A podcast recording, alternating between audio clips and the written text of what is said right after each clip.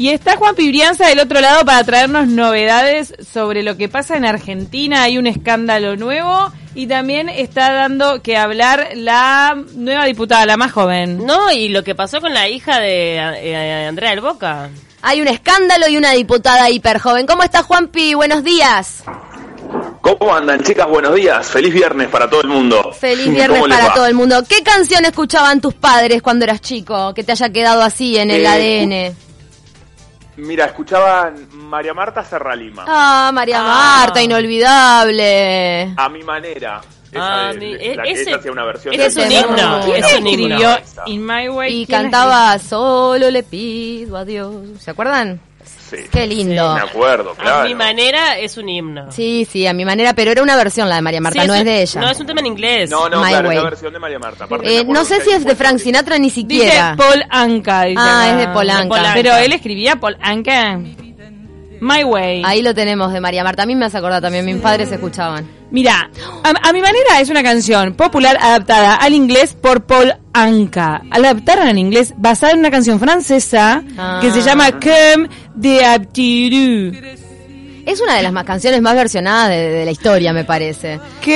De Aptiru. También me acordé de los Gypsy, grande los Gypsy Kings que, que escuchaban nuestros padres. Bueno, Juan La que canta quiero, quiero, quiero, quiero, quiero verte, quiero, quiero, quiero, quiero, quiero. No te dejamos hablar, Juan Pibrianza. Contanos un poco qué está pasando con esta. ¿Por qué está dando que hablar la diputada más joven de Argentina? La legisladora más joven, no sabemos si es. Bueno, la verdad que dio que hablar durante toda la campaña, por todos lados, porque es tuvo una voz que se hizo escuchar. Ella es eh, Ofelia Fernández, empezó siendo militante estudiantil, como sus primeros pasos fueron, viste, como dirigente estudiantil, presidenta del centro de estudiantes.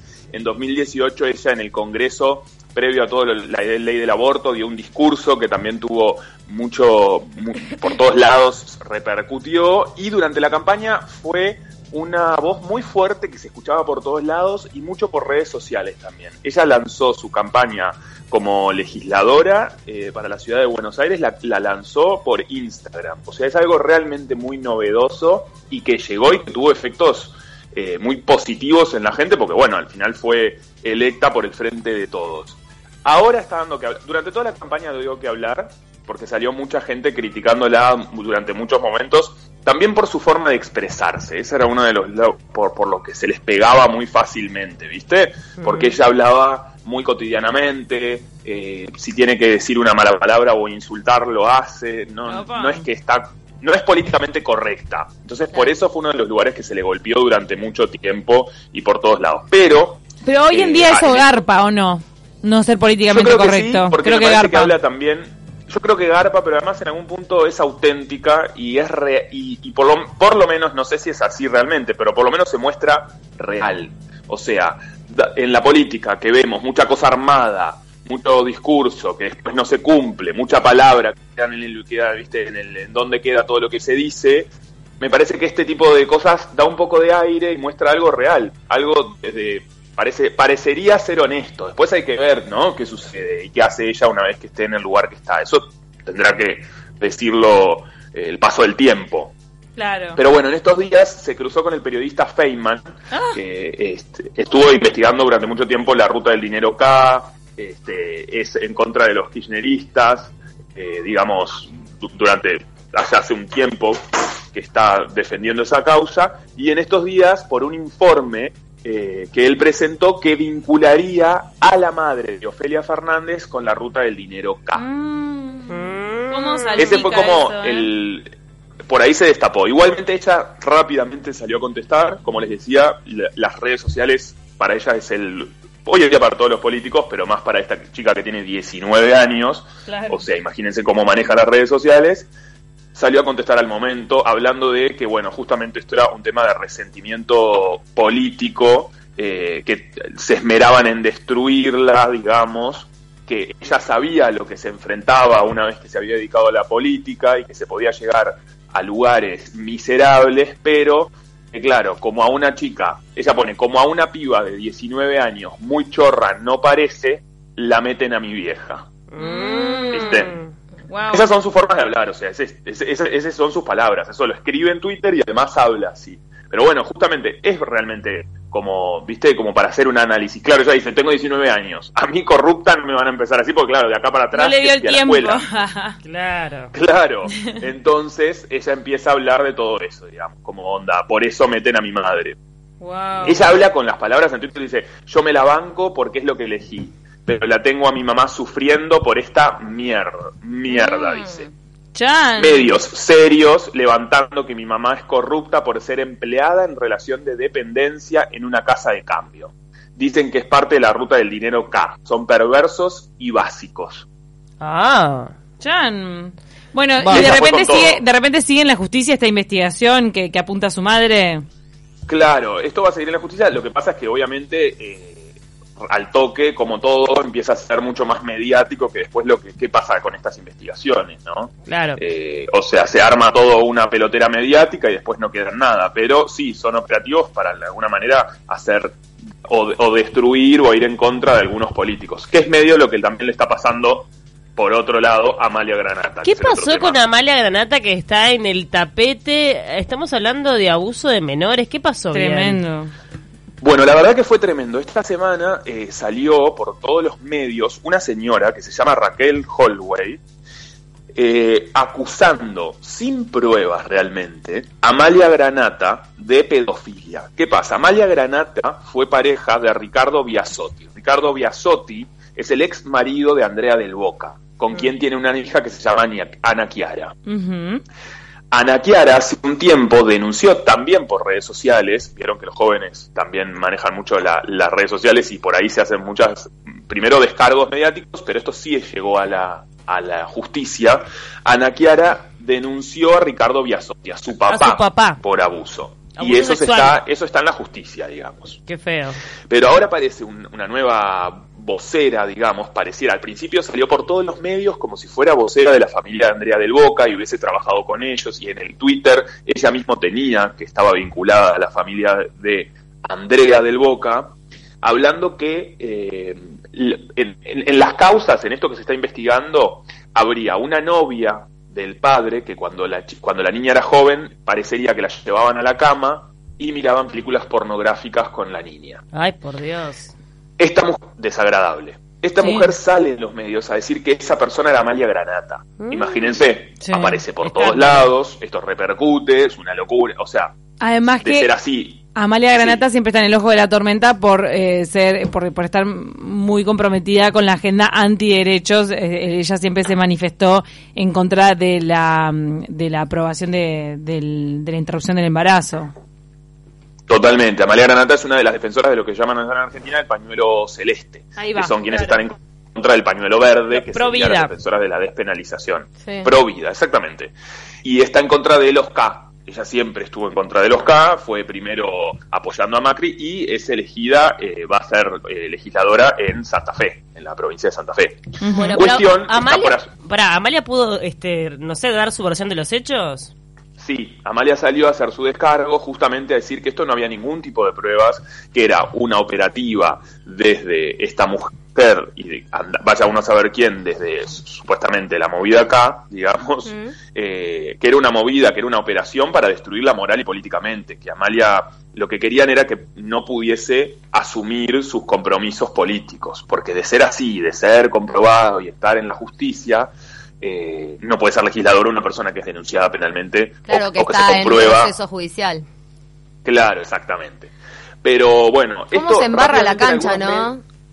Es, es realmente, se embarra la cancha. En algunos medios se le dio voz a esta mujer. Ah, Eso es lo que me sorprende a veces mi- de Argentina. Igual, Juanpi, me- mi pregunta es, eh, la Sí. hija la hija de, de, de Andrea del Boca, ¿ella habló directamente sobre Amalia Granata? Ella hizo la denuncia sobre el padre, pero ¿también hizo la denuncia sobre Amalia Granata o no? No, no, ella cuando hace la denuncia, ella tenía cuatro años. Hoy en día es mayor de edad, pero Claro, en ese momento es tenía cuatro años ella. y no nombra a la persona. Lo que sí salieron ahora, en los días, en el día de hoy, y salieron los los abogados, digamos, que están llevando a cabo esta, esta causa de Ana Chiara, salieron a decir que la denuncia es en contra de su padre.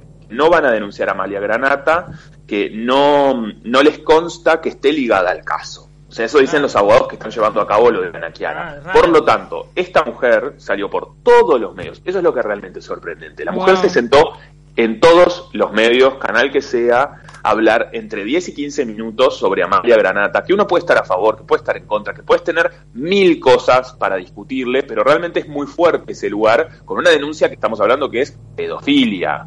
Es muy fuerte. La verdad que sí, es este, es, es tremenda mancha. Bueno, ojalá que, que se llegue a algo con la investigación y que no sea solamente como, como un enchastre y un nuevo escándalo. Como una cosa mediática, claro. Hasta el momento la verdad es que no hay pruebas de esto eh, y obviamente, claro, Amalia salió diciendo, la mujer esta Amalia Granata salió diciendo, se me está enchastrando a mí, yo tengo hijos, claro, ella, imagínate, amigos de la escuela que vienen a la casa. Ay, Dios, ni digas, no, no, cargo político, realmente es fuerte. Es grave, o sea, es una acusación que está muy salada. A todo esto, ¿no? Eh, ¿Qué es Sí. la vida de Andrea del Boca? ¿Sabemos? Y bueno, Andrea del Ya Boca- está, se retiró.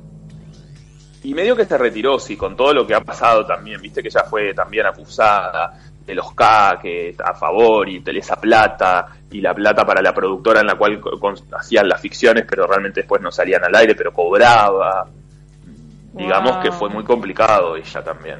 O sea, no sé qué pasará ahora en esta nueva eh, era donde Cristina vuelve al poder. Vaya uno a saber qué pasa con esas personas, ¿no? Sus últimas telenovelas exitosas fueron de los 90. Las de mm, Sí. Antonella, Celeste, Siempre Celeste, todas esas, ¿no? Perla Negra. Ah. Sí, Perla Negra es más vieja, creo, incluso. Ay, ella me acuerdo que fue re criticada porque supuestamente hizo un montón de cosas con dinero del Estado. Lo Ahora, que comentó. lo que Claro. hay que quebrar la lanza por Andrea del Boca es que fue de las primeras que instauró en Argentina ese tipo de novela cómica con cámara cómplice que después se volvió formato. Ah, ¿cómo cuál? No Con me. Antonella, fue Ah, de la las Antonella. primeras que tenía todo, toda una parte más de humor y, y que la actriz de repente se despegaba de la historia y hablaba a cámara cómplice. Mirá. Sí, eso fue ¿vos decís innovador. Que The Office le copió a Antonella. Yo creo que Antonella fue precursora en eso. No creo que The Office le haya copiado, pero, en Argentina sí fue, fue innovador. Y debe haber sido Sí. una de las mujeres que más lloró en cámara, ¿no? No. No, Grecia Colmenares le ganó también. No, ¿eh? le ganó Grecia, Ah. pero una cara muy particular, que además la hija es igualita, Andrea. Es impresionante. Es Y también fue precursora de no tomar sol, de los bloqueadores absolutos de la piel. No, en serio. Sí, tiene muy linda piel. Pero eh, Es verdad, medio como Nicole Kidman, ¿no? Esas mujeres así de Blancas. rojas y blancas, hermosas. Cachetona con labios gruesos. Preciosa, Andrea Alboca. Sí, pero totalmente. el tema es que Amalia Granata, la verdad, yo de 20 años de carrera que debe tener ya a esta altura, el cuanto el 90% son escándalos. es verdad. No, igual Vive Sí, eso. completamente. Pero pará, perdón, lo que yo lo que yo le me saco el sombrero con Amalia Granata como se ha reconvertido y hoy por hoy es legisladora. Es increíble, Argentina Ah, da para Argentina todo. es un circo en ese Sorpresas de la sentido. Argentina. Claro, pero Bueno, sí, pero tiene 300.000 personas que la apoyan. Sí, sí, obvio, obvio. Pero de la vedette que se hizo famosa por haberse acostado con el fa- cantante famoso Williams, con Robbie Williams. Con Robbie Williams, a legisladora. Bueno, Después fue botinera, se fue a vivir en- al exterior, después dijo que el marido le pegaba, no me acuerdo. No, o sea, yo en no. cuanto en cuanto a lo de haberse acostado con Robbie Williams y de esa manera haberse hecho mediática, vieron que eso también se le dio un vuelco a todo eso. Con toda la ola feminista que, que estamos que, está- que estamos viviendo y que está buenísimo, estás, si uno se pone a analizar, antes se le daba, se le criticaba por eso. Era espantoso, pobre mujer, o sea, por haberse acostado con alguien, y quizás por eso, y fue feliz y lo hizo y vamos arriba. Pero en ese momento era, viste, se le daba con todo. No, no creo que se le haya criticado por acostarse con él, sino que, que la gente puntualizaba que su carrera partió de ahí, como siempre se ha dicho de Wanda Nara, que partió por el Pete Maradona. Claro, lo que pasa es que ella después salió haciendo móviles contando todos los detalles de su intimidad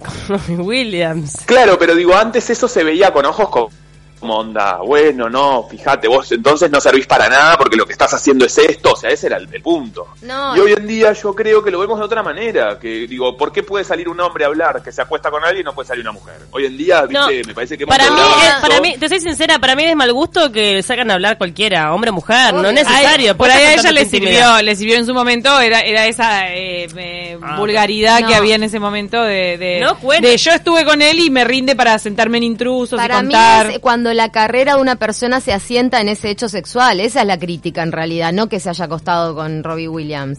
No, y por- para qué salir a contarlo. O sea, eso es lo, lo- Obviamente que lo hizo por un rédito en su carrera, porque la, se hizo conocida, se hizo famosa por eso, pero lo que es de repente un tanto cuestionable es salir a contar una cosa que tendría que pertenecer a tu intimidad, nada más. Claro, que intimidad, o por lo menos si, lo- si las dos personas no están de acuerdo en contarlo. ¿no? Es obvio que ella, más allá de que ese fue el disparador, después sustentó eh, con, con otras cualidades, porque si no, por, por contar que te acostaste con alguien, no creo que alguien te dé 20 años de trabajo en ningún lado, en ningún medio. Pero tal, lo que cuestiona la sociedad es cuando lo único que te hace saltar a la palestra pública es un hecho sexual. Juanpi, es Sí. hora, es hora de despedirnos, pero muchísimas gracias por estar del otro lado.